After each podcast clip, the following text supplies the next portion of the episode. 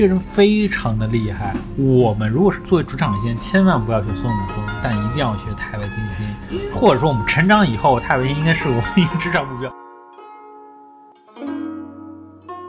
但为什么他会认为不入流？是因为底线告诉他，你这个官是不入流的。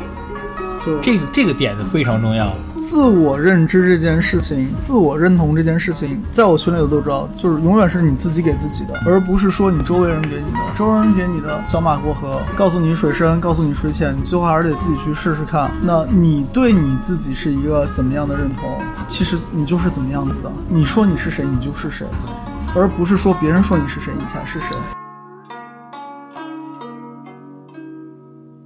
成长里一定要注意什么？首先你要注重什么人你能依靠，就我们前面提到亲人，为你无私付出的亲人你要依靠；仙人指路这种人在你身边一一想要给你指明方向的人也要依靠；贵人你是要依靠的，这三种人要依靠。什么人要防备？小人你要防备，还有一种人要小心，这是显示一个是闲人，一些来充数的闲人你要小推波心。助澜的，这帮人你不知道他究竟是锦上添花，你要小心。还有一种神人，就我们这故事里面最主要是玉皇大帝，这种人是可以让你上天，也可以让你下地狱的。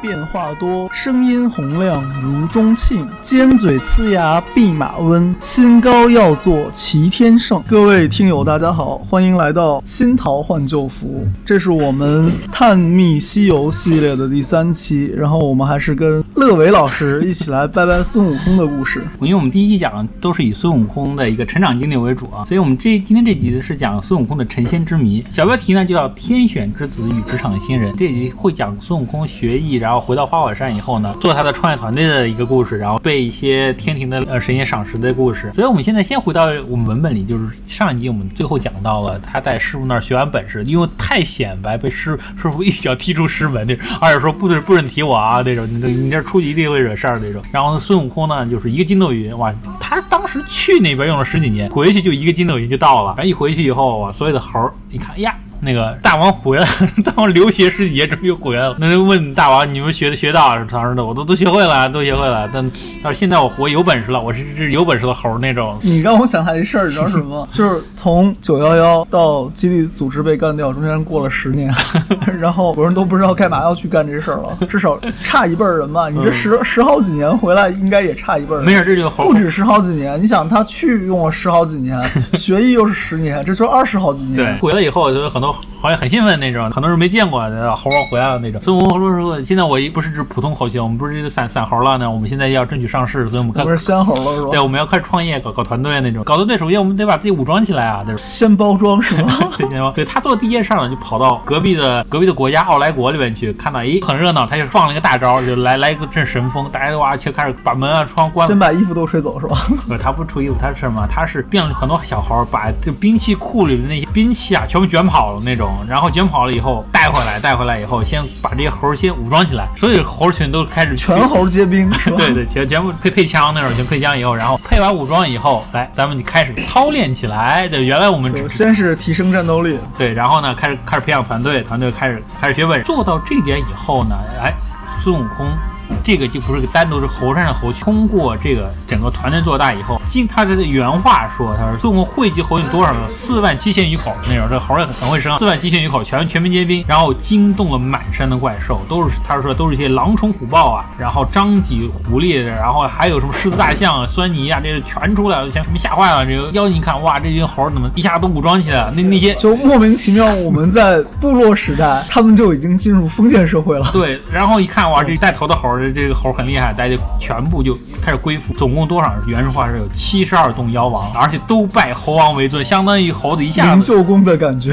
对一下子就兼并了很多小公司。小公司以后，哇，一他们是原话说嘛，一下把花果山打的是叫铁桶京城啊，各路妖王啊就开始在里面就就是演兵啊，就开始变成一个军事化团体。这是就是孙悟空回来以后第一件事儿。就有点，我想到的是那个忽左忽右，然后就整整个那个播客开始矩阵化了，然后裂变出来很多电台，然后 包括咱们。但在这儿呢，就是孙悟空把所有的猴群啊，包括他们那些小妖全部武装起来，就遇到很尴尬的事儿。这是尴尬事儿，就一开始他回花果山时候就遇到了，就是啊当时遇到有一个妖精叫混世魔王，混世魔王就相当于当时的那个小小黑社会那看到一个猴嘛，就收保护费是吧？对，收保护费。跟孙悟空打，孙悟空刚学完本事没地方练，就把把他给撂里了，拿你来练级，一下就把他撂里。混世魔用的时候用用钢刀嘛，他把他钢刀抢过来，就这是成为他的第一件，真的是咱顺手。不顺手，特别不顺，他特别不喜欢那种。他就说所有的猴兵猴将你都给武装起来，问题是我没有好兵刃。就就是典型的说，我手下的都是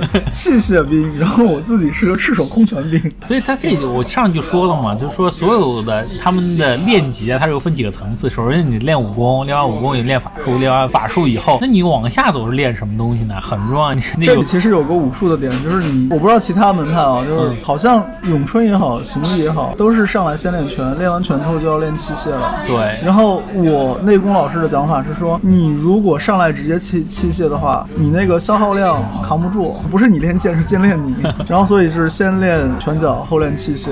那他这就等于是拳脚肯定没问题，开始要上器械了。对，但上器械的时候那就很尴尬嘛，那就是说对吧？我现在孙悟空就到这个阶段了，就是我得配配枪了，我我也我得我得也趁手兵好歹作为土匪，我得有把 AK 是吧？对，然后猴说：“那我怎么办？那种那那帮猴里那个出主意，他说：‘哎，我们不是有个铁板桥嘛？’他说：‘我们这这水往下流，据说是流到龙宫啊。龙王据说那儿有好东西啊。’他说龙王真倒霉。对他他他说你求仙了，求仙，然后你可以试能不能钻钻水里去去找龙宫啊？就好歹是邻居对吧？对隔壁隔壁老王龙王 啊，所以说猴子猴子也没客气，就是啊，哇，顺着水就下去了。下去以后又遇到个倒霉催的，那倒霉催就是巡海夜叉，每次神话故事都会先来拿他练级那种。他是就是出了新手出了练级第一家。对，还好这次没被打死。他他就他就问嘛，你是干嘛来的？那孙悟空你就说嘛，他说吾乃花果山天生圣人孙悟空，是吧？我是你们老龙王的邻居那种，你为什么怎么不认识我？那谁认识你？你说出去那么多年，而且之前也没来报过道那种。夜叉估计也被打怕了，每次都来都还赶快回去跟龙宫就跟龙王说嘛，哎呀，大王不好啦，都是花果山天生圣人孙悟空，真是你邻居，都到我们这儿来了。当时他下面敖描敖广还挺客气的。下面描写就很有意思，他说嗯敖广他他也没听说过啊，找谁说就是自己天生圣人没听，但他反第一反应就是东海龙王敖广急忙起身啊，与龙子龙孙虾兵蟹将出宫迎迎到啊，上仙请进，上仙请进啊，那然后呢，然后进来以后这啊先上茶，上完茶以后他他就问的，上仙啊几时得到啊，授何仙术啊，就先得摸你的门门点儿对吧，你就大家先盘盘道，对吧？对你上来踢馆的，就是这什么背景啊？孙悟空就说：“我出生以后在家休息一下，就不说我师傅谁，但我就我已经我已经修炼成功了，我我练级满了，那你你别惹我。但现在有问题是，我我我现在当黑社会，但没有兵器啊，对吧？奈何没有一件兵器啊？久闻你这边就是你这边有有好东西啊，但是你有没有什么兵器呢？推荐一下。哎，这这龙龙王说，他这个边其实有一个很经典的，叫做“晋因教养儿孙，守护山洞”。告诉你，我手下是有人的。老龙王当时听，他他不好推辞，那你看就跟看这龙王当时心态，他就让底下奉上一把大砍刀，刀又又头疼。哎呀，他说老孙不会使刀对，，老师不会启持刀。令赐一哎剑这这。话很客气，也很也很怎么讲啊，就是很硬吧，很对客气也很硬啊就。烦这刀，就是一又来一把的，底下又又来一个，大鱼、对，黄鳝都是好吃的。对全鱼，但是他他底下那些水产，水产又扛了一个九九杆叉嘛，九股叉来了以后，哎呀，那一脸太轻太轻不行啊，那种太轻不趁手。龙王说，哎呀，你这这还轻啊，三千六百斤啊，不行，太轻太轻太轻。龙王一看，哇操，三千六百都轻，心里就很怕那种。跟人地说，那那帮海鲜说重得来重得来那种，那底下就搞了一个叫方天画戟但但这个级里边强多了，这个戟有多重？那他说七千两百斤。就方天画戟的设定，基本上就是属于武将到顶了。顶级的吧。所以这里边他说七千两百斤重不重呢？叫我们有个对比啊，就是他后来遇到那个天风元二猪八戒用的九齿钉耙，包括那个沙僧那个降魔宝杖五千零四十八斤，那这个方天画戟七千两百斤，就已经比那两个重了。孙悟空用的是还轻啊，这这个你就古时候就基本上是谁拿得重谁牛。对啊？你这不顺手，怎么办？那种那个龙王就说：“哎呀，这这没有了，真没有了。”那种孙悟空就说：“他说，哎，他说我看你这肯定是有，你找来，我给我给钱，他我就一一奉驾，你找来我就给你给你钱那种。”这时候，然后就是倒霉，我就说这个时候就看他的他老婆啊，他女儿就来了，他他这就闪过龙婆龙女嘛，就是说这是 家里的就该出馊主意，大王啊，你看你看妖精啊，那绝非小可，这这这妖精踢馆那很厉害。他说我们这儿正好有个定海神针铁那种，天河底的神针铁，对，这两天珍珠的针啊，神针铁。对，这几天霞光艳艳，锐气腾腾，岂莫是该出现遇此盛也？对啊，他就说，你看我们家这家那个房柱子，你看这两天开始冒光了，莫名其妙开始冒光，莫非就是因为这猴要来那种？这这不是倒霉催的吗？这就跟我们第第一期讲的那个大禹治水故事连上了。对，那那龙王就说嘛，这是大禹治水时候的一个一个钉子那种，这个神针铁，那我们也没啥用，把当房梁呃房房柱子用了。龙婆就说嘛，哎呀，那管他用没用，就送他嘛，就凭他怎么改造，拿出他他能拿走就拿走便是。这老龙王也被媳妇说动了，这也是个怕耳朵吧，就给说动了。他他说他就跟孙悟空说，他说我们有个东西，但我们扛不动，你要么你去看一眼那种。孙悟空说，哎，你领我去啊，你领我去。后来他说，哎，就这个东西，那时候在那在那发光那要拿自己动手。对，还是抬不了。对，房柱子人家要拿这个啊，那个孙悟空一看，哎哎，这个东西还可以，就是这太长太粗了那种，再切粗切长些。对，但是那它细点再短点，马上这个柱就通灵，啪就小一圈那种。哎呀，这很好啊，再出现再短点，哇，又小一圈那种。几圈小完以后，哎，趁手他再一看原画描写，因为我们现在看的那个动画版的，基本上就是一根一根棍儿，两两头颜色不一样。但原画描写它是什么样？它是当中是一节是乌铁，是黑的铁，两头是两个金箍，这个孙悟空脑袋上扣。那两个金箍，两个圈儿那种是个金的圈儿，所以当中有行字，上面叫做如意金箍棒，因为它上面有金箍的棒，这叫金箍棒。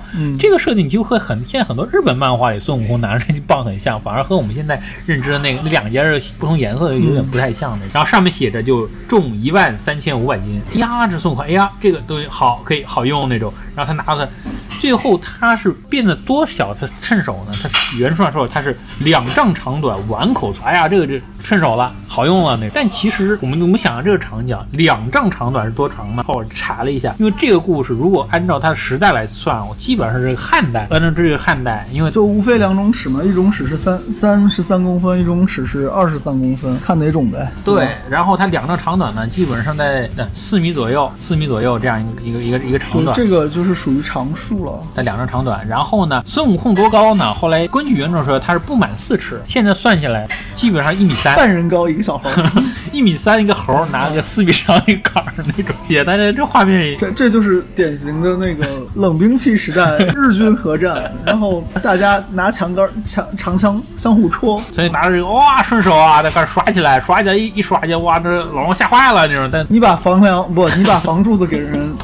端了那是，那 不得吓坏了。这样一看，那他孙悟空马上就跟老王说：“定海神针铁瞬间变东海神针铁了。”对，那说多谢邪灵后裔那种。我说不给，不敢不敢那种。他说：“你赶快收了神通吧，不然我们家要被你拆了。”对他前面还说：“他说你找来我一奉驾，我给钱那种。现在不提钱的事儿了。他说：“哎呀，这铁虽然好用，但还有一个事儿。”这这龙王说：“哎呀，上仙还有什么话说？”他说：“别有了，还我有了装备，但我还没有一套型号，直接买一送一啊！对我职业装还得索性送我一套型号。” AK 四十七必须送那个 迷彩色军服。那龙王说：“真没有了，我们加点都给你了，我真的没有行头了那种。”孙悟空呢说嘛：“他哎，一时不安二主，我你不给我就不出这门，还赖赖着猴。”龙王说嘛：“他说你上仙再凡转一海，那你到其他其他地方去转一下，你看搜搜看你，别人还有。”这这老龙王也缺德，就是你别光祸害我，你祸害我那几个兄弟去。对他孙悟空还赖他呢，走三家不如做一家，想把我当皮球踢，想都别想。然后他后来。我说有，我真给我真没有。孙悟下面就说了句狠话，他说真个没有。你试试你家房梁。对，就和你试试磁铁。然后你真没有，跟我可以可以开始进行家暴了那种。我吓坏了，上仙切莫动手。他说，哎，我没有，我去问我舍弟啊，我问我我几个兄弟有没有。他说你几个弟弟在哪儿？他说那南海、西海、北海这几个几个龙王我来。孙悟空说我不去啊，你要招你招来。他老龙说没事，我这有有个磬，我一敲他们就来那种。果然后一敲，这个几个龙哗就来了。三个来了，这龙王几个龙王就看嘛，这大哥什么事儿？那那平时不敲这东西叫我们，这干嘛呢？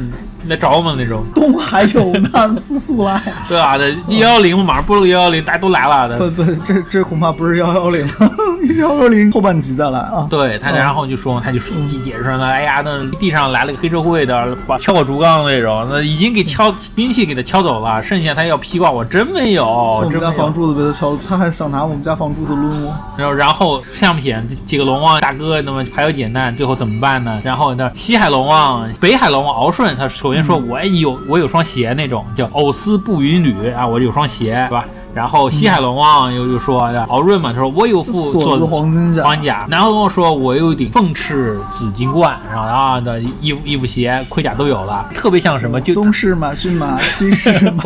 特别像花木兰的，对吧？跑四个地方都凑齐了，然后把这凑齐了给给孙悟空，孙悟空奉上的，孙悟空啊全部穿，还给你全穿好，孙悟空全穿好。然后他下面一句话就说使动如意棒一路打出去，这就很过分。那抢你东西玩意儿，我还一路打出去那种，所以几个龙王非常的生气。就是他想，这是所所谓一开始是强买强卖，后来就是吃霸王餐了。对。他们说意识，他说被抢一定要上表奏玉帝那种，所以这就说我说初入社会的小孙同志特别不懂社会规范，对吧？你对基层公务人员的态度相当的膨胀啊，不仅抢别人东西，你还打别人，但自己看着就算他是个城管，就算他是个保安，对吧？村长不当干部，对吧？然后你看，这也看到龙族在这个整个的神话故事里面多窘迫那种，《西游记》里面基本上龙族没啥地位，《封神演义》也是啊，那孙哪吒一上来不仅打死，还给你扒皮那种，还抽筋那种，就是现现实生活中大家小心点啊，地脉龙神是惹不起的。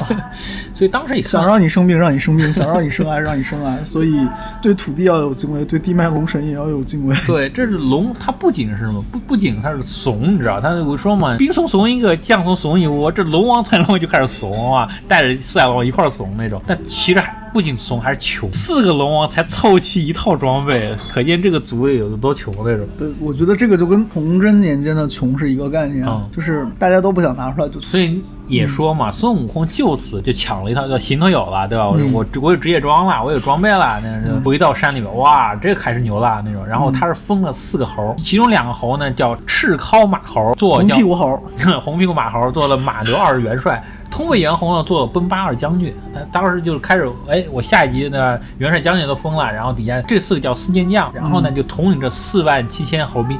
大家记住这两种猴，后面会提到很重要的这两种猴的，而这两个猴岁数很长，后面孙悟空五百年回来，这这几个猴还在呢，还在花果山。所以这一个，然后呢，他开始啊，我有装备了，对吧？我可以出出去混社会了，整个的。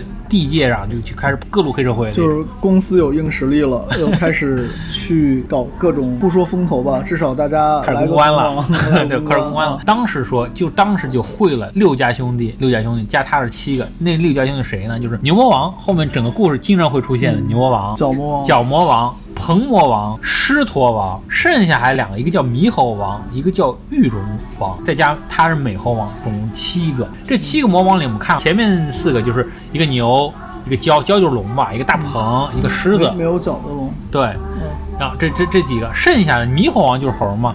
玉龙王是什么东西？据说也是种猴，长长得很像猕猴一种猴，叫赤目长尾的一种猴。再加美猴王，就这这七个，它是金丝猴，人家还有什么大马猴？对，它还还有三个是猴，还有三个猴，它它是第七个。我们问这几个是是他奥莱国的，对。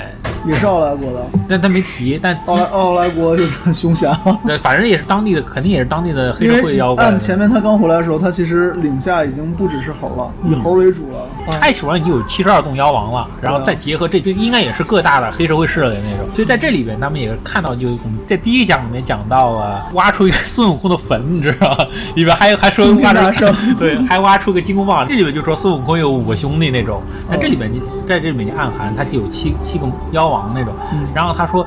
自此以后，就日逐就是讲文论武啊，然后就开始每天就是开始开沙龙、开 party，然后就开各种各种宴会那种。然后这几个就是没事儿就就搞这些搞这些事儿。那你这一搞以后呢，基本上遇到一个很重要的事儿，事业蒸蒸日上的时候，突然之间孙悟空那有天睡觉，哎，有人来找他了，谁呀？来个鬼差，就说，哎，你是不是孙悟空啊？孙悟空来，阳寿到了，跟我们走那种，咵就把这把拉到地府。地府，我已经天生圣人了，我长生不老，竟然把我拘到这儿来了。然后他就说二。一撑，撑出个棒子来，又把这两个勾魂勾魂鬼给打死了。然后他打死不好，打死了以后挣脱锁链，他就直接冲到那个冥界去了。冥界的基层官员就是就是时代阎时代冥王嘛。时代冥王，因为我们如果看八六版《西游记》的话，直接就上了一个阎罗王那种。但其实，在原著里面，他是时代冥王，他有十个：秦广王、出江王、宋帝王啥这这有十个。这里面也有阎罗王，有一个就叫阎罗王的。这个其实是蛮蛮中国民间信仰的，你去九华山也能看见这个。然后里面都市王和秦秦广王比较有名，然后阎罗王就是总头吧。然后但它里面其实也有一些词汇，明显是那个我们我们把它当做一个文化文本来看的话，有一些就明显是从佛教和其他宗教来的，像平等王显教的，嗯然后那个转轮王你可以说是佛教的。佛教的。不管怎么样吧，就是十殿阎罗，这时间来了以后，基本上 听众都给修理了那种。然后说嘛，哎，我时间看他也吓坏了，他说圣心息怒啊，他说我们是不是拘错了？我可能我们我们基层办事人员不利，肯定拘错了，把你拘来了。这这个就是典型的，就是你不知道他啥背景，但是你看他很牛逼，那我就要稍微谨慎一点，怕搞错。对但最后发现人没搞错。对啊，他当时就是也是把那个我们很常见就是八六版新闻，最特别有意思，就是把那个身子布拿来把勾掉，不仅把自己给把猴该该有的猴都给勾掉了。对的，对的。搞得后来猴就特别长寿那种，就被他全部勾走了那种。当时他看到孙悟空的名字上面写着上面，他是天产石猴一只，对吧？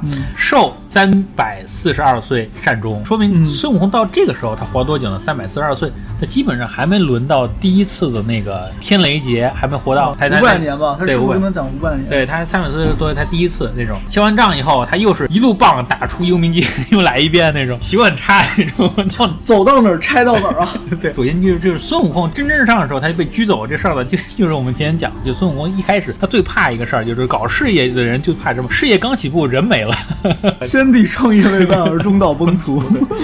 对啊？然后孙悟空这次又是在挑战社会底层规则，在这儿勾搭底层官，但这又个事儿。把村长不当村长了吧？对，这时候说那十殿阎王干嘛呢？看来实在怕那种。对你说龙王是属于民间机构也就算了，你说十殿阎罗这还能是民间机构吗？对不对？你对这祸就闯的有点大了。对他当时也说嘛，他说他当时最怕就是说岁数到了以后，阎阎王来管他。现在终于阎王不服管了，就把阎王给打了那种。就这一说其实你可以跟阎王客气一下，然后大家熟熟一点也做邻居。但你这把阎王惹了，那说白了，龙宫的表如果没有什么大问题的话，那阎王上的表总归是大问题吧？对这次，所以我就你已经影响到这个所谓正常的这个机构运营了。对，所以我说这一节为什么叫天选之子啊？与职场新人啊，孙悟空就是天选之子，他他什么的都学很快，本事学很快，但问题他职场然后工作一点都不懂前。前面该兼并兼并，该收购收购，该联盟联盟。对然后现在去把城关热了。里边就讲到一个很重要的事儿，就是当时十殿阎罗啊，他他当时不敢进呢，他就他们去告状，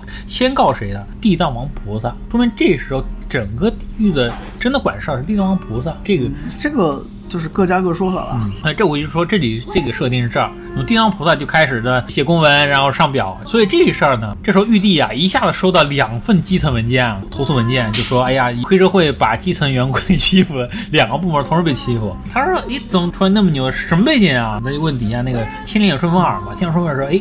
这就是三百年前那个石猴啊，我们当时跟您汇报过啊，这样一天地下一年一年，对你看这就一年前的那个一，年前那个。对，当时我们汇报过，我们给我我我我没没漏，我们给组织汇报是您说的，这这这不用管他，他他他自己就就没没事儿了那种。一第一个，哎，一年时间他就兴风作浪，他反了他，对，那所以说这说说话这么一说，那一地一下雨塞呢，对吧？对吧？打了领导的脸。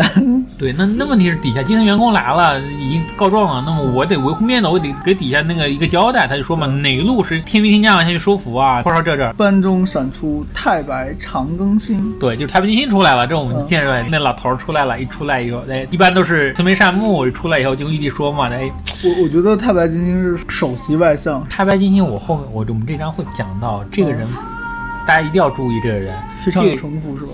这个人非常的厉害。我们如果是作为职场仙，千万不要学孙悟空，但一定要学太白金星。或者说我们成长以后，太白金星应该是我们一个职场目标。这人非常的厉害。然后他首先来上一句，先宣说一句什么话？他说：“上圣三界中啊，他凡有九窍者，皆可成仙啊，他说对吧？这都都会成仙那种。这个猴儿他天地之体嘛，他已经已成仙道了，而且他已经修炼能耐。哎呀，真咱不要搞武力镇压，这样的来领导您就搞一个伟人状，对吧？对，我们不硬来，对你，你你发一个 offer，然后他我们授给他官职，然后把他弄上来。他如果听话提升，不听话就拿下。进行绩效考核，对，然后他这样我们，要求他有 KPI，对他这样一我要求他上班打卡。他一则呢，他不烧劳师动众；二则呢，我们叫收先有道。大家听过这句话“收先有道”这四个字，不是修仙有道，是收仙有道，收仙收留的收。对，已经承认孙悟空这时候已经是仙了，说明这妖和仙官方对你的，你有没有练到这一念之间那种？你是红客还是黑客，对吧？对，就是你黑社会，我就说你是妖，对吧？我如果你可以当接受招招安就是团练手。对，那个时候，哎，玉帝闻言甚喜啊！这里这个细节，闻言一听，这个好呀，成本低啊，不对用军费啊。对一清所奏啊，然后看招安吧，那个太白金星就是拿着旨意，哇，就开始天上就下来了，卸下来以后，然后就到花果山去联动嘛，然后还先去盘道嘛，先跟小猴说嘛，我是天差啊，我就我是我天使啊，我是小天使那种，对吧？然后呢，我说我现在有圣旨，然后上上面来来派派任务来，就说你们家大王啊上天干个公职那种，的以后可以做公务员了。就是这白胡子雷特完之后说，那个我是玉帝派来的，那时候小孩就进去进行通报嘛，通报哎呀说天上来个来个大天使那种，然后说让让让让人这个没翅膀有白虎让让人上天去。嗯，他原话说的，猴王听的那个大喜啊，大喜！他这两天我正好寻思上天走走，啊，这这里就来天使了那种在叫我的，哎，赶快请进来。然后这里边有一个很有意思的话，就是孙悟空在打龙王，然后打阎王的时候很嚣张，对待天使的时候，他就这样整理衣冠出门迎接啊。金星来了以后，就是先面南而立。他首先面南而立说，我是作为一个外交人员，首先我要基本礼仪嘛，面南而立说我是西方太白金星。面南而立是什么概念？就是他站在北北边往南边对坐，然后这个其实是讲究很大的，尤其是在我们封建社会的时候，就是你面南而立，就是说我是坐北朝南，我是代表上层下达旨意。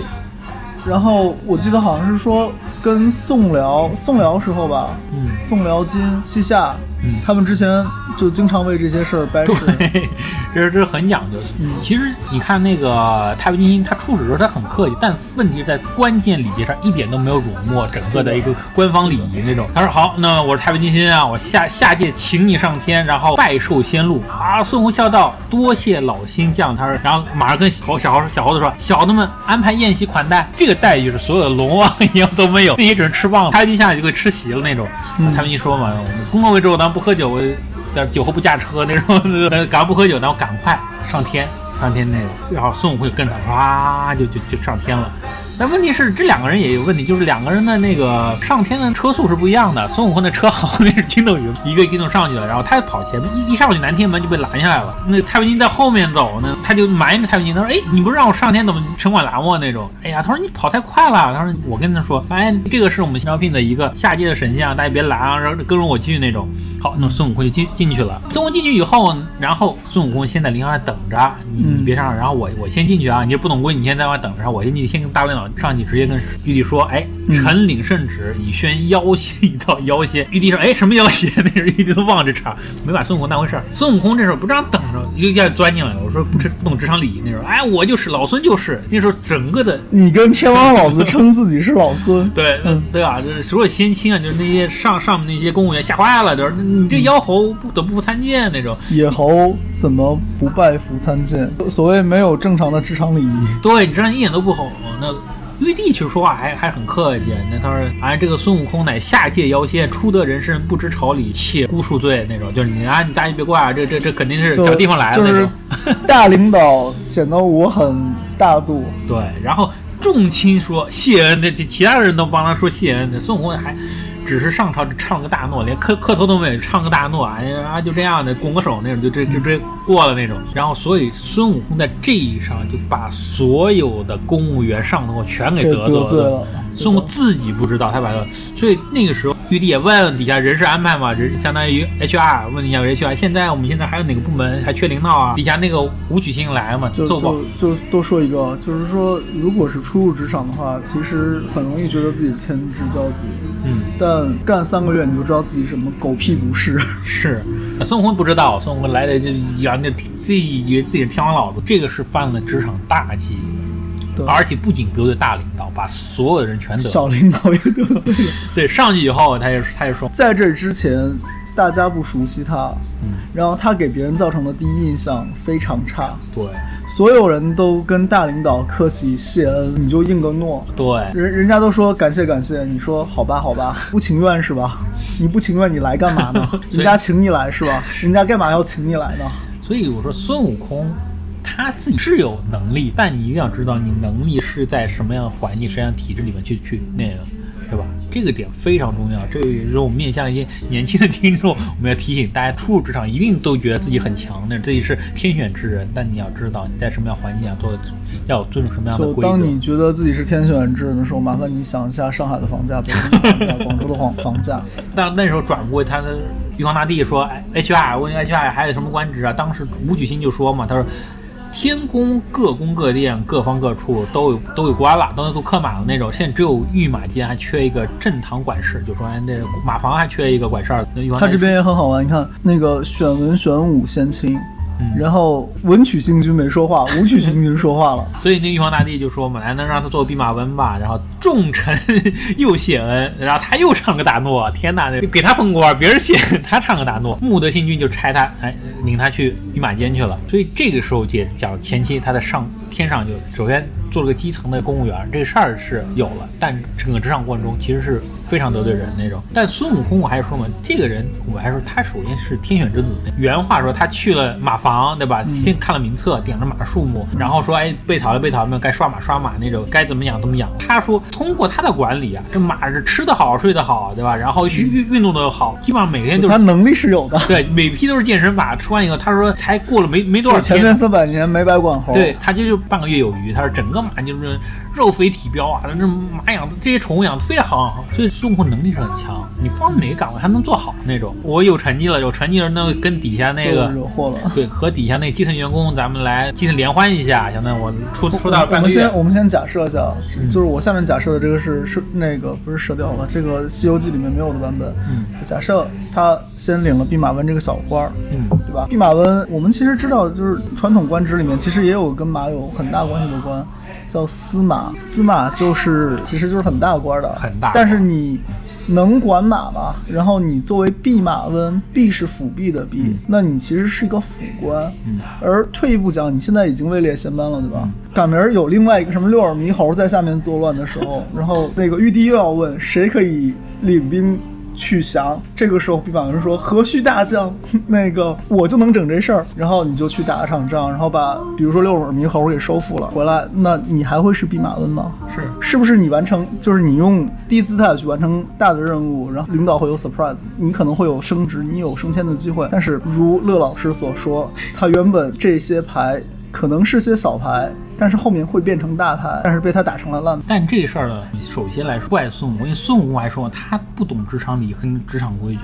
第一次搞团建的过程中，那开始第一次团建了，对第一次团建的时候，他跟底下那帮养马的二吃酒，吃酒啊，这个大家一块轰趴。一则接风，二则贺喜。当时他就问嘛，他说：“哎呦，我这弼马温是什么什么官衔儿？”他说，嗯他说官名就是这这个弼马温啊。他一问这极品官啊，没有品从啊，他没有品从是不是很大？官至极也啊，那是不大，未入流啊。猴儿一听啊，就九品以外，对啊，那你连基层干部都不是那种。当时原话就是这个其实就是未入流。你按古说玩法，其实就是官和吏的区别。嗯吏其实就是未入流，官是官，吏是未入流。对公务员小组长，你不是科级干部，对，他说如此藐视老孙，老孙在花果山称王道祖，然后跑你这儿给你喂马那种，然后做这种下贱的事儿，然后还未入流那种。他说不做的，我将去。然后他是把公案推倒啊，然后用耳朵里又趁手宝贝，他每次都这个地方有个问题。他说未得马肥，只落得个好字儿。这个地方其实你想想看，玉帝是干嘛的？玉帝的主要工作是未得先肥，对吧？皇帝是干嘛的？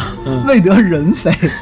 所以未得马肥，未未得先肥，未得人肥，你管的东西不一样而已。管是一回事儿，都是管。所以那那时候我说孙悟空呢，又老毛病又来了，耳朵里抻着个棒儿，又打出南天门那种。当时南天门一看那猴儿又出来了那种，当时一看，哎呀，当官的怎么基层公务人员怎么也不敢拦，这猴儿就耍着棒子又出去了。但这个毛病不知道怎么养，所以他是说不敢阻拦。那么一看他，因为他收了仙了，不敢阻拦，他打出去，打出去又又回到花果山，然后又是看到那个四剑将和各种妖王正在那儿军演呢，小的们老孙回来了那种。然后底下那帮猴王说，大王上界去了十多年，想必先衣锦还乡，去了半个月怎么就十多年那种。天上一一天，所以那些猴说天上一天地下一年，你去半个月，地上照十几年那种。瞬间量子力学。对啊，他说可见就是做了什么什么大官儿那种，对吧？你混成公务员混成啥样那种，一人得道鸡犬升天，等你混成大官我们也要上。活活的羞杀人。所以皇上就说嘛，活活羞杀人，那那玉帝不会用人。老孙这边模样，封我为弼马温，给他养马那种，未入流那种。我出到这还不知，现在我被同僚告诉我，这么人说之前，其实他挺快活的；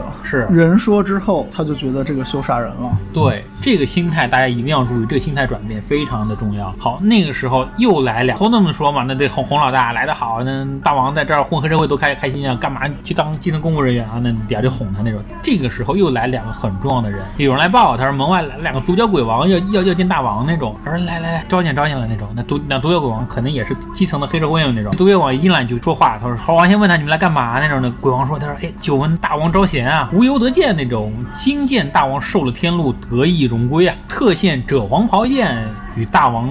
称庆，肯不弃显币，然后收纳小人那种，欲效犬马之劳那种。皇上就很开心啊！皇上一听哇，呃原来你们就是来投靠的，来投靠的。但独角鬼王说一个很重要的事儿，我们为什么要投靠？之前那么多年，我为什么不来投靠？在天上有当官了，对你相当于你就混进那个班子了，所以我们在投靠你。位列仙班了，我才。然后我们才给你献了一个赭黄袍，赭黄袍这个寓意非常重要。大家想想看，在古代封建是谁能穿黄袍？这个马屁拍的山响那种。黄袍加身吧。对，什么东西不好就送你赭黄袍的，知道知道你很膨胀那种，那给你送赭黄袍那种。猴子就说了嘛，哎呀，那玉帝亲见那封我跟什么弼马温那种，底下鬼王的也也也非常知趣儿的，这些鬼王其实职场就就是职场老人，对职场经验，对放在那儿，哎呀，那大王如此顺着说了，如何养马那种，何不做个齐天大圣啊？有何不可啊？那种，对吧？你你他们不识货，但你你做个齐天大圣，你把民航叫出来，对吧？你你也是五百强那种。嗯然后孙悟空一听，哎呀，开心，好开心，来，四天将叫来，然后给我制个金旗，上面写齐天大圣，把杆竖起来，竖得老高，让天庭都知道，我以后就齐天称大王。对，不许称大王，我就是大圣啊，齐天大圣，大家他们是天，我是齐天大圣，然后告诉各种王，以后我们就按这个这个口风开始做宣传啊。这个时候，孙悟空就惹了个大祸，就是你当黑社会可以，但你如果你叫，首先你是不服从体制，第二你还和体制对着干，天你要和天齐叫大圣，那你基本上就是扛旗造反啊，还你还竖个大旗，上面得写齐天大圣，他就差点写替天行道，对，就把替天行道就是造反，对齐天大圣就是跟天一样，就已经是造反了。对，所以这里面我们我们首先还是回到我刚刚摁住你飞哥讲的很很重要的事儿。首先，马官真的不入流。其实马官啊，在中国历史上它不是个小官。重要的军事战略物资 是吧？对宋朝缺啥就缺这个。对，其实，在春秋战国时代，管马的官叫司马。你看司马懿他们家，就就那以这个为姓。就以前对啊，司马司马懿他们家从来没嫌自己养过马，对，以前能做姓的都是因为我们家有这个姓是很尊重的，所以我以这个为姓。三公六卿。对，嗯三国六卿就我们现在提点司徒、司空、司寇，这样司马，这都是重要的司关系。寇司寇就是司农吧，还是司空是司农？对，只剩司机了。然后司机是管机的人，就是管机机车的人。然后那以前司什么就是管什么，司马是管马，司马其实相当于现在的，就是你是坦克部队的头儿。对，在春秋战国时候，这个就是司马，这个是和六卿相当的官职，六卿带相当。而且当大司马，基本上你就是军事一把手。对，在汉武帝时候就设置大司马嘛，大司马就是卫青就当过大司马，相当于你就是大将军的再加号，相当于你就是元帅，整个军军事就你你管后了。后来就是太尉吧，然后到类似于太尉吧。对类似太啊，其实，在隋唐时候，他基本上就是兵部尚书的别称司马。嗯，你想想这个官有多少？即使你说那个 军委会主席。你就是你说这好像没那么热，用看马这事儿，这个拉到陈书的年代，嗯明朝嘛，嗯，明朝它里面提到御马监，明朝就有御马监，也有御马司。嗯其实，在洪武元年，就是朱元璋元年，嗯当时御马司的领导就是正五品。然后洪武洪武十七年，他调整过一次，变正七品。但到洪武二十八年，他当时把胡惟庸废除了，废除相相之有，他又重新调整一下。那个时候？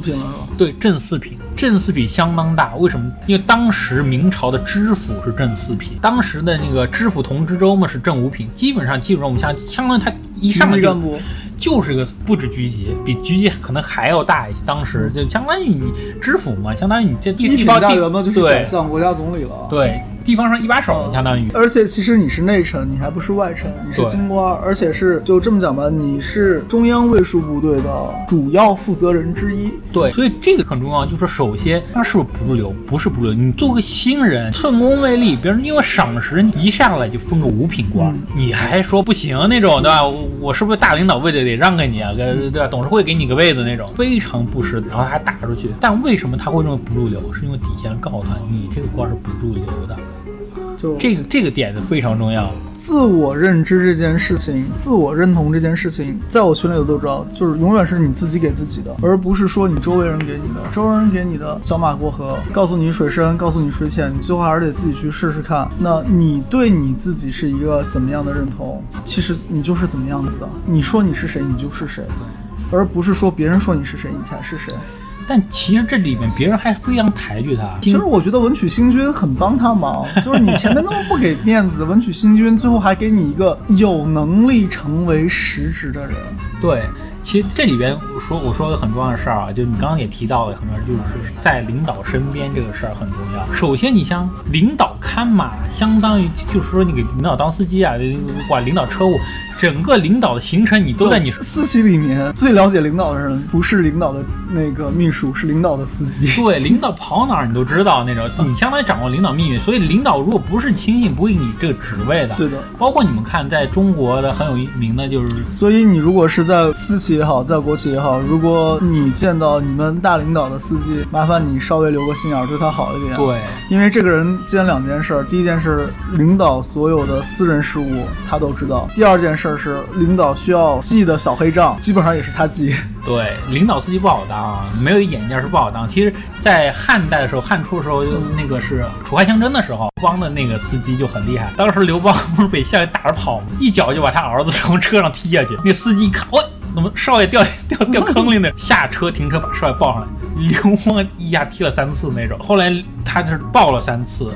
所以当时刘邦很不待见，他是说我逃命，我说儿子都是累赘，老婆我都可以扔，儿子都是累赘。那个司机特别有眼就换句话说，刘邦后面其实是事实上，我记得是曹参吧，还是谁？是曹参吧？那我我没记太清楚那种。如果是曹参的话，就后面很好解释了，萧规曹随，曹参是做到宰相的。对，但他这个司机我是是做到宰相，因为他什么？他是救太子命的，而且他是说从龙之功。对，而且他是从我政权出发，你。我从你皇上以后，这个政权延续着，我高高举高打那种，然后又捧了一下我的这继承人。所以职职场机灵点，不要以为自己是天天选之子。对，不是谁都能坐这位子。当自个儿是天选之子的，都容易打成一手烂牌。对，这里边我们再再看一个故事啊，再看一个很有意思的故事，就是说在宋朝南宋有一个很有名的诗人叫杨万里。杨万里他当时写过一首诗叫《晓出净慈寺送林子方》，我不知道这个事儿是你们知不知道？这个最后两句大家都会。对，接天莲叶无穷。红碧映日荷花别样红。对他那个诗叫什么？他他这原文叫“毕竟西湖六月中，风光不与四时同。接天莲叶无穷碧，映日荷花别样红。”因为他是送谁呢？他在净慈寺的地方，他送他一个好朋友叫林林子方。林子方当时是做的什么？他是做做的秘书，职阁秘书，职阁秘书就相给给皇上草拟公文。当时呢，杨万里他是说太子。侍读，他是也担任的是秘书秘秘书少监，他也是在正给皇上当秘书的。这两个人就是视为知己啊那种。但是那个有一个机会，林子方有个机会，我能出去当地方官员，做地方官去了。当官员，当时杨万就给他写了这首诗。毕竟西湖六月中，那当时林子方一看，哇，好诗好诗。然后看完这好诗以后。就出门了那种，但是当时杨万里想跟他讲什么事儿？为什么叫？毕竟西湖六月中，我们现在整个官场非竞争非常激烈，六月中嘛，风光不与和平时不太一样。接天莲叶无穷碧，现在想在领导身边，一朵莲叶挨着一朵莲叶，大家拉着手，对，接着天莲叶，那严现在人才严重过剩啊，想上去的机会大家都在抢啊。映日荷花别样，只有你在皇上身边映着日的那荷花，你才会别样。这么有深意的一首诗。对他，他用一种很协警的话告诉他，你千万不要离开这个政权中心。但他的好朋友未解其意，好诗好诗，然后出门而去，那就消失在茫茫历史之子傻。子。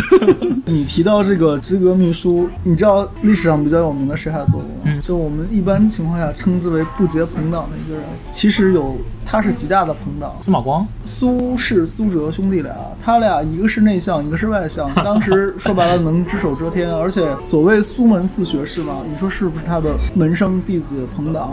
嗯，手下家里面小厮还出过两个牛人，一个是那个林文清，对。道教大牛，对。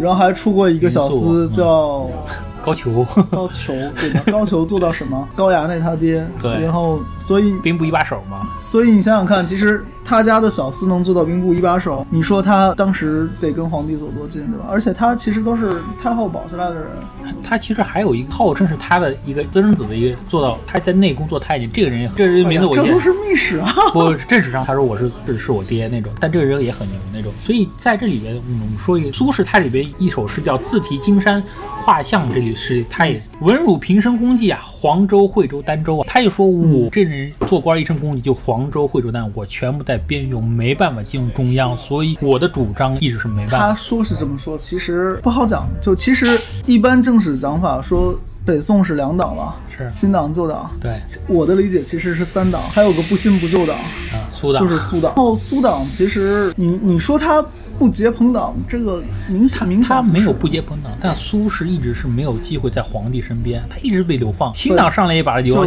反正宋朝历史嘛，就是文人们骂大街，怎么难听怎么骂。但但这里边就很重要，就是说，不管你有多大本事，苏苏东坡在地方做的非常好，不管你多大，只要你不在皇上身边，你的政治主张是没有机会，对吧？行吗，接着对，啊孙悟空他其实是领导给了一个你在你身边的机会那种，你对既然不珍惜，不要看官小，要看实权的。对，所以这里面其实我们在后来《西游记》里面还有一个人物，也是领导身边的一个重要的一个人物，这个我们影影射到现在生活中啊，嗯就是。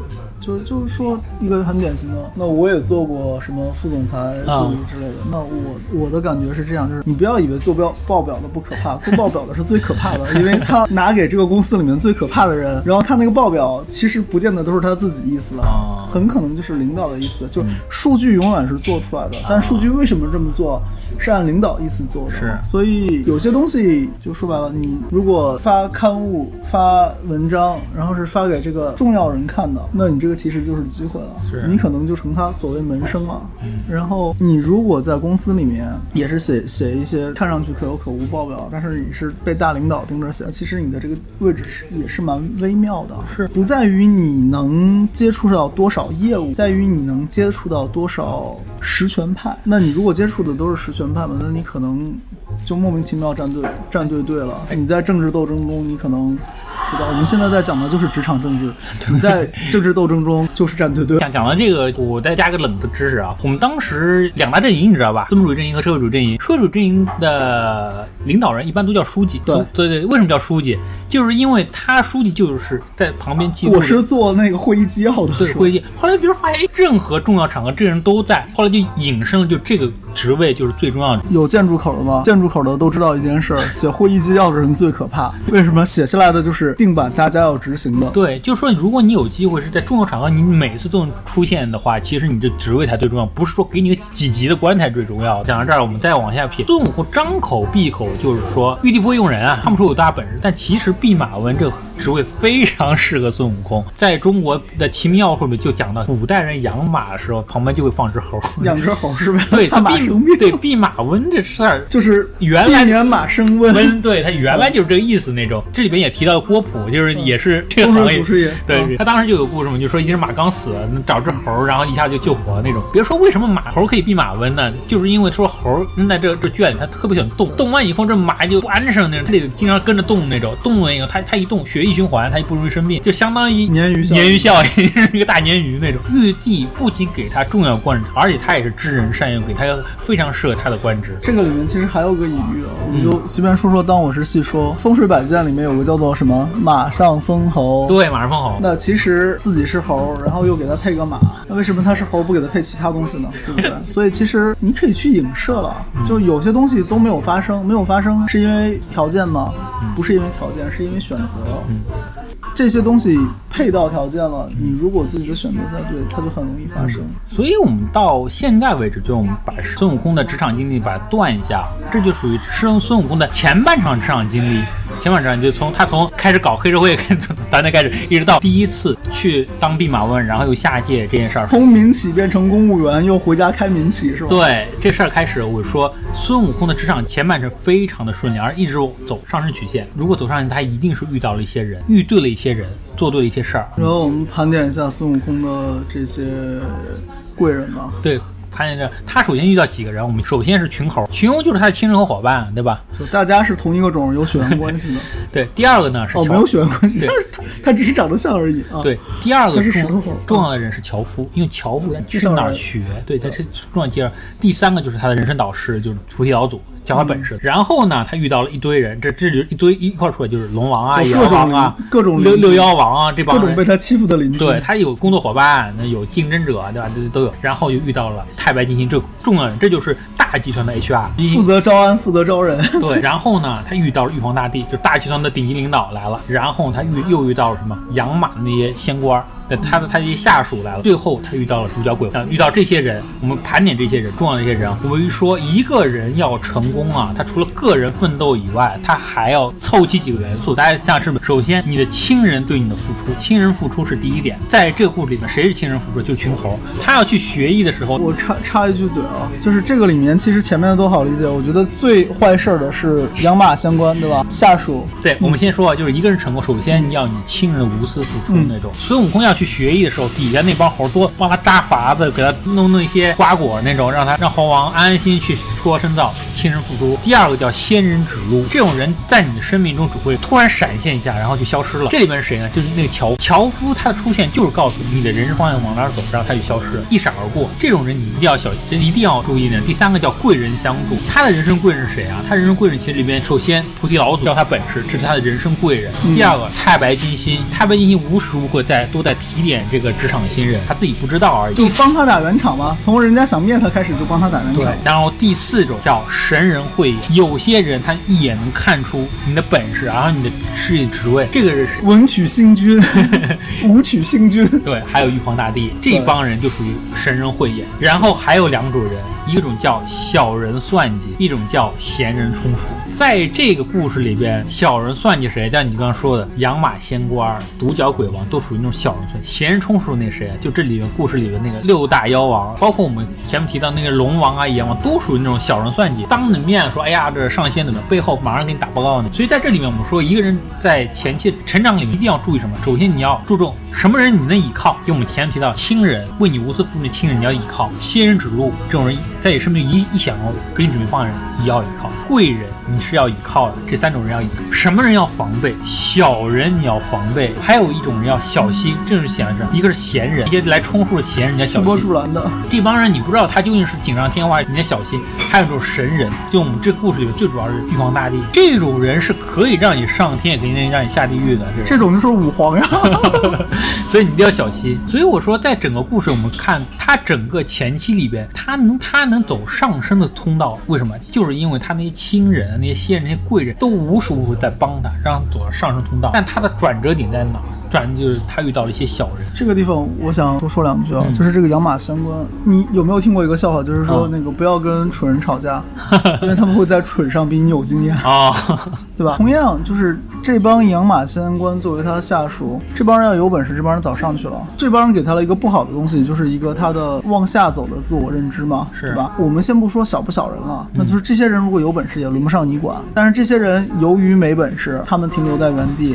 然后呢，他们也改变你的自我认知，把你的自我认知也往下走。其实，我们这个就是有很大问题了。对，其实我们讲到孙悟空的很重要一个，他的职场转折点在哪？就在于他第一次开轰趴的时候，有人告诉他你这不入流啊，不好的自我认知。对你这你这不入流啊，孙悟空马上心态就崩了。插播一个故事，好吧？嗯，前面在去学那个郭氏针灸，郭氏针灸调治法里面是能治肿瘤的。然后它里面就讲到有一个人是乳腺癌，然后呢过来调治。一开始挑治都基本上好了，他那个癌变都已经缩小了。结果去跳广场舞，他的那些大妈们都跟他说，乳腺癌怎么能挑治治得好呢？肯定治不好呀，这必须开刀啊。然后最后他就形成了一种认知，是这个乳腺癌治不好，然后呢必须开刀。然后由于这个认知的关系，他的那个癌变又严重了，然后又又跑去老郭家去治第二茬。然后那个是郭帅医生讲的。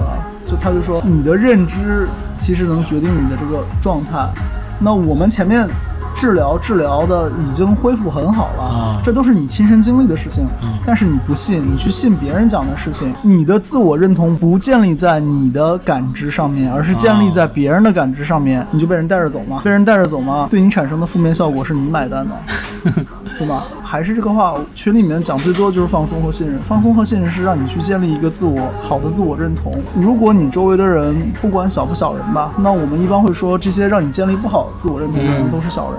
那你尽量带着大家都去建好的自我认同，是那也就没有小人了。其实我不太主张说哪些人是小人，我得去踩小人或者怎么样。你是正能量满满的，你可以影响周围的人，让他们也正能量满满的。然后他们可能本身自我认同低。就比如说，当养马相关说孙悟空你不入流的时候，他们入流吗？他们更不入流啊！他们更不入流，才归你这不入流的管吧？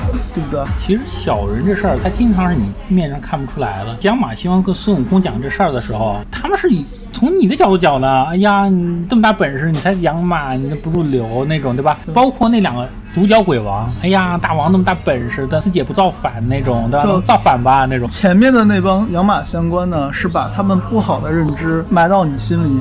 后面的那个鬼王呢，就是真的是鬼，多一个人多一个鬼，让你把那个不好的认知再放大，再给你推波助澜。所以我们说，我们还是还回到原点说嘛。首先，我们讲到亲人那种？个人发展千万不能忘本那种，特别是比如说嘛。不管你糟糠妻也好，你的父母也好，他们当时陪伴你个人成长、成长和发展，你不能忘。开个玩笑，我说哪天你身体不行的话，你说哎呀，我还能救一下。这个签字人就是你身边最亲的人，对吧？你所以一定要善待自己身边最亲的人。第二，我说就是仙人，这种人可遇而不可求啊。很多人我们说，对一个职场先生，就怕入错行啊，走走跟错人那种。这是有一个人高人给你指点迷津。乔布说没有神仙，我也就是随便哼哼歌，你过来跟我一起打柴，我教你卖炭，毁了。对，所以这个这种人很重要，这种人也是在你生命中会闪现，你一定要注意。第三就是贵人，有些在你的职场啊或者生活的贵人，就是会给你个人发展无私的帮助和关怀的一些师长和前辈，对他们一定要礼遇，一定要保持联系，这个很重要。中国是天地君亲师啊，这个东西大家一定要注意。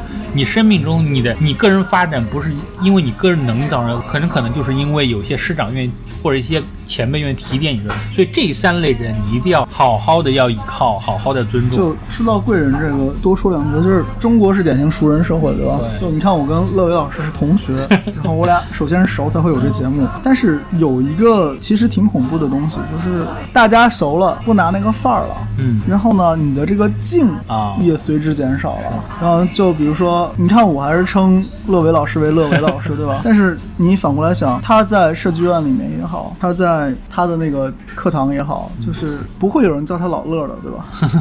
就敢叫他老乐的，要么比他年纪大，要么跟他年纪一样大。是然后跑上来一个小白，一个新人，就叫乐伟老师老乐，这个其实是不合适的，对吧？那乐伟老师真有什么能教的东西，那也就一来不生你气，当你小孩不懂事；二来就缘分到哪儿就是哪儿了。是对吧？所以我是这样觉得，你时刻的对师长贵人前辈保持必要的这个敬畏感是很 necessary 的一件事情。然后尤其像在职场吧，现在一开玩笑都说是好为人师，嗯然后会说这个也是叫老师，那个也是叫老师，然后大家就觉得这是一个客套，但其实这个不是客套，你真的是三人行必有我师，你真的是发自内心的敬畏对方，对方是感觉得到的。然后你客套的老师和敬畏的老师是两个词，听得出来。中国人最擅长的事情就是看颜色，听声辨你到底话里什么话，对吧？所以你如果真的当一些人是长辈，当一些人是老师，你。即使跟他在手，就比如说我跟乐维老师两个人在一起，那我还是称他为乐维老师，对吗？虽然我俩年纪差不多大，虽然我俩是同学，但是确实他身上有我觉得，哎，没他干不成的事儿，对不对？那其实都是一样。然后说这个，只是想说，当你在生活中有足够的敬畏感、有足够的仪式感的时候，你就不容易轻慢。然后你不轻慢的话，那可能一些好的机缘就会找到你身上。然后我们讲说这三类人，但我们说要防备的一类人就小人，小人往往不会在脸上写“小人”这两个字儿那种，但你要小心，有些人他给你注入负能量，对他给你埋坑呢，你自己掉告诉你坑里不知道。值钱，告诉你你就是那么回事儿，而不是告诉你说你可以一步一个台阶，然后如何如何。因为我们今天看这里边一天马官为什么他们他为什么要害孙悟空？很重要的，他前面也说了，那么各洞各府就是各个部门，他领导已经班制有了，就这个地方没有领导，这个领导你来这儿就空降一个领导。说的不好听，孙悟空不来的话，他这个领导就可能随时有可能是底下那帮人。就是这些马官儿，对他们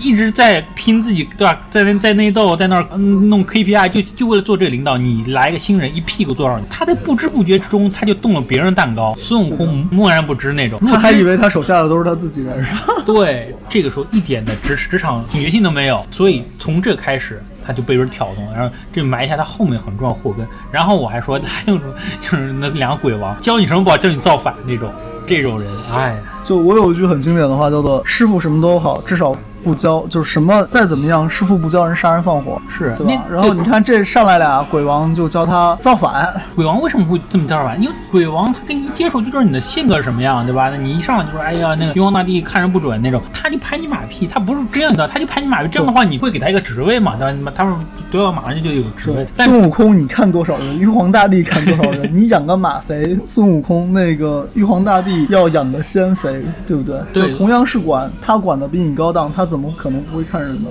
所以我说，就从他遇到那个马官儿和遇到那个毒药鬼王啊，他的职场就开始走下坡。他茫然不知，他已经开始走下坡。虽然他表面上他名片抬头，突然变成齐天大圣，但他其实职场一下就开始走下坡，他茫然不知。所以这时候，他生命中的神人就是我们所谓玉皇大帝，从我可以把你捧上天，立马变成我一脚把你踩到地下。所以这个时候就非常的危险。就从五皇催财变成五皇煞星了。对，那那个时候他身边还有他六大妖王那种，那帮人就是锦上添花的。真正到雪中送炭的这六大妖王一个都没有出现。就你平时轰趴弄热闹闹，这帮人真的不会真的帮你。就应了那句话：“树倒猢狲散”，是吧？最后还是他那些亲人，就是那些猴子啊，吓得非常惨。咱们以后到后面咱们会慢慢讲到。那么在这儿，咱们还是把它拓宽一下。为了拓宽一下，因为我们先讲到了那个太白金星。太白金星，我说是整个这里边的一个职场高手那种。所以太白金星在整个的道教里面，它里面，它在原著里它叫李长庚嘛。道教里面它里面是很有意思，这个人其实是非常 怎么说，职场老手。在整个的中国的传统，他太白金星这个他有很多的形象，但在这个里边，他是一个白发老者，就职场前辈形象出现。所以他在里边，我们看到他做很重要的几件事儿。大家看懂这些事儿，咱们再看看孙悟空有没有做对或做错。首先，他理解大领导，大领导的为了一个小黑社会，我就要派人去灭他，是吧？对大领导来说，那成本太吃相太难看了。不，你成本太大了，相当于你执法成本太大那种。然后，那么我用组合的方式，收先有道，既安抚了基层官员，对吧？嗯。第二呢，我又把这个问题给解决了。第二个呢，很重要的一点就是说，他在整个的招聘的那这这样一个过程，他没有有入他的那个他的身份，对吧？一面男儿做。然后他又把孙悟空弄得开开心心，对吧？那我们上届有这样机会，你要不要来面值？孙悟空而且对他也很也很尊重，来咱们先吃吃顿再上去。对孙悟空，你看对对龙王其他什么样？人都是抡着棍子过去，然后只有在那个太白金星这儿，太白金星还吃了顿酒。对，但其实为什么就是说你越怂，那这这帮人就越他越能治你，他跟啊 龙王越怂，他越能治你。太白金星没有折损他的那个自尊，然后来迎合你，反而得到他的尊重，这点非常重要。然后上去以后，那他和玉帝的回话也好，他也要基本上拿捏的非尺度非常好。大家想想，他拿捏非常好，所以在后面的故事里面，他也是太白金屡次出来帮孙悟空说话做事儿，包括他通知孙悟空下面有妖精，他都是以很隐秘的方法来画出一个老道。他是一个很擅长给别人台阶下的，对他，而且他知道怎么以他的简直跟孙悟空是鲜明对比。对他知道怎么以他的角色来处理一个大集团内部人事关系，对吧？包括玉皇大帝和基层关系，孙悟空和玉玉帝，他都知道怎么处理。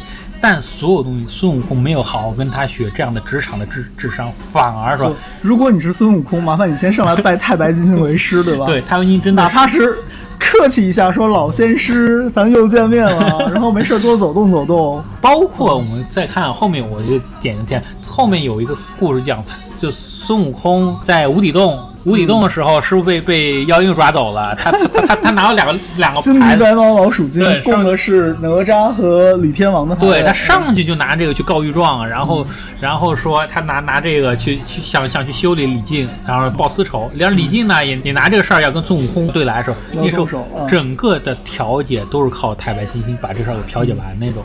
最后孙悟空也吃他人情，他那个李天王吃他人情，所以他是个非常有职场智慧的人。他是个擅长让大家放轻松。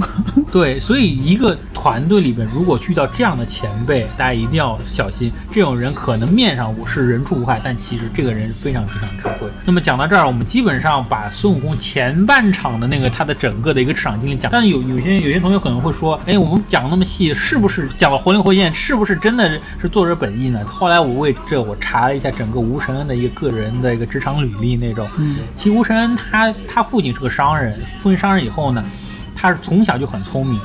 然后聪明到什么地步？当时有个叫弘弘治七子，叫叫朱印登的人，一看哇，这小孩太聪明，就是就跳跳天台嘛，就他把他家里一半的藏书都给给他了，但他考试不行，考他到四十四岁，他以贡生的身份，他到北京当了北漂那种。当时他在整个的官场，他也很清廉，能力很强，但他估计不太会处理职场那些关系，所以他又治水啊，又又赈灾，他做的很好，但是得罪当时的一些巡查使那种，当时被诬陷。说过这个朝代擅长。做官的话，嗯，就这个人我们都认识，织倭寇的。哦，叫什么？你说的就是那个叫戚继光，戚继光对戚继光，戚继光。是就是很会打点的，对，什么海狗肾啊这种东西上面送着，送送美女，然后这边对啊，这边倭寇打着，所以就是地方上面有地方功绩，对，上面有上面关系，对，包括张居正也非常会做官那种，对他和他和内廷关系处理的非常好的那种，所以当时就没有和巡查使的关系多好，他当时就被下了大狱，就说。说说你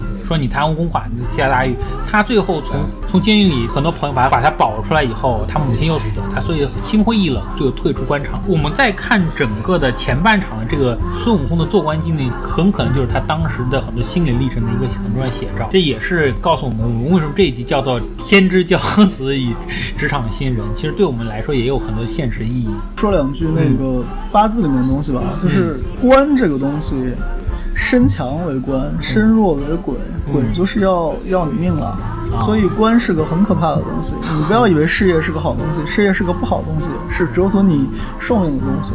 然后那两个玩法，一个是你有伤官，伤官是什么？伤官就是官是个大老虎，伤官那就是皮鞭子，它能训这个老虎。然后再有一个呢是印。嗯，然后印呢可以把官的力量化掉啊。像我是癸水嘛，那我的官的话是土。啊，然后我的印的话是那个金生水，那土是生金的，那这样就一个好的良性循环。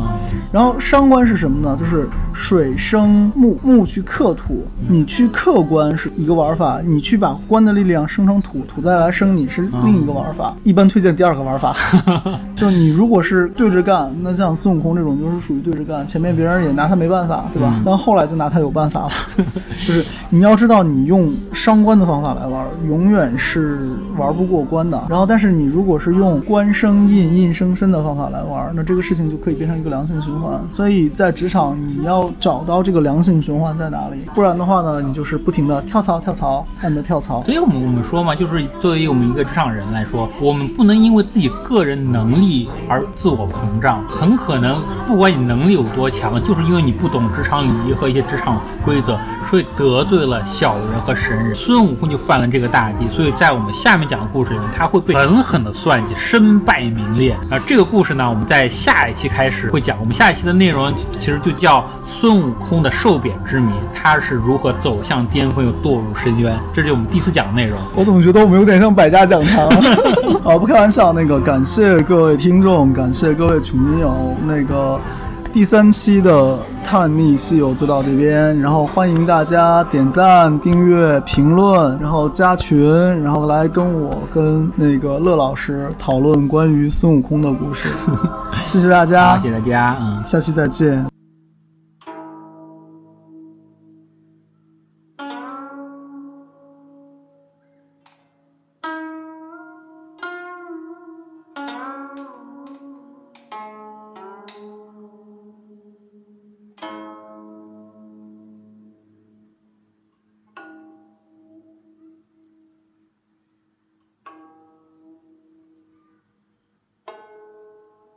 二十一度母赞，古师傅所传。嗡，敬礼至尊母圣母救度母，敬礼救度速极猛，眼中有如刹那电，三世间护面水深，巨之连蕊所生出，敬礼有如积聚柏，周遍圆满秋月面。如千星宿聚汇集，所显发光及赤炎。镜里有如镜金青，水深莲花手庄严。不失精进难行兮，忍辱净律所行尽。镜里如来为顶髻，善能胜福无边行。般若密达无余证，一切佛子善依止。镜里度达惹轰字，遍满玉方及虚空，以足震踏七世间，一切无余能勾摄。镜里地势火梵天，风天种种自在供，不多起施诸寻香，要差大众现前赞。镜里之身与胚身，善能摧坏迷惑轮。屈右身左足震踏，火焰冲动及赤炎，尽力度日大部位，善能摧坏魔凶猛。莲花面中现平簇，断灭无余诸冤敌。敬礼表示三宝印，手指当心妙庄严，无余方中轮庄严，冲动自身诸光聚。镜里即喜悦微光，头冠见杂珠光漫，以孝甚孝度达惹，摄伏摩罗及世间。镜里守护大地众，一切有力能勾摄，洞庭促闻游轰字，救度一切匮乏者。镜里月弦为头冠，一切言句及赤言。从发髻从无量光，恒时视现甚妙光。镜里有如洁净火，极赤延漫中心住。身右屈左普转喜，摧坏一切怨敌军。镜里能于大地面，以手掌按以足压，现平促闻游轰字，善能毁灭诸七层。静里安乐善息灭，涅盘寂静为所行。真实具足梭哈嗡，摧坏一切大罪恶。静里普转即喜悦，善能毁灭怨敌身。以十字语为庄严，明咒轰字所救度。静里度日以足踏，轰字相撞种子性。须弥曼陀平摄呵，摇动一切三世间。镜里天中海形状，怀野兽至手中持。诵二达惹以胚字，开解无余诸毒害。镜里诸天大众王，天人非人所依止，普遍盔甲喜微光，开解斗争及噩梦。镜里圆满如日月，二眼中光即照明。诵二哈惹度达惹，开解猛力赤然病。镜里庄严三自性，真实具足熄灭力。鬼魅起施要插众，度日最胜摧坏性。此一根本咒赞叹，给予镜里二十一。嗡，顶礼尊顺救度母，顶礼达雷永度母，杜达拉除诸畏惧，杜雷承办一切礼，梭哈自等我敬礼。嗡，达雷杜达雷杜雷梭哈。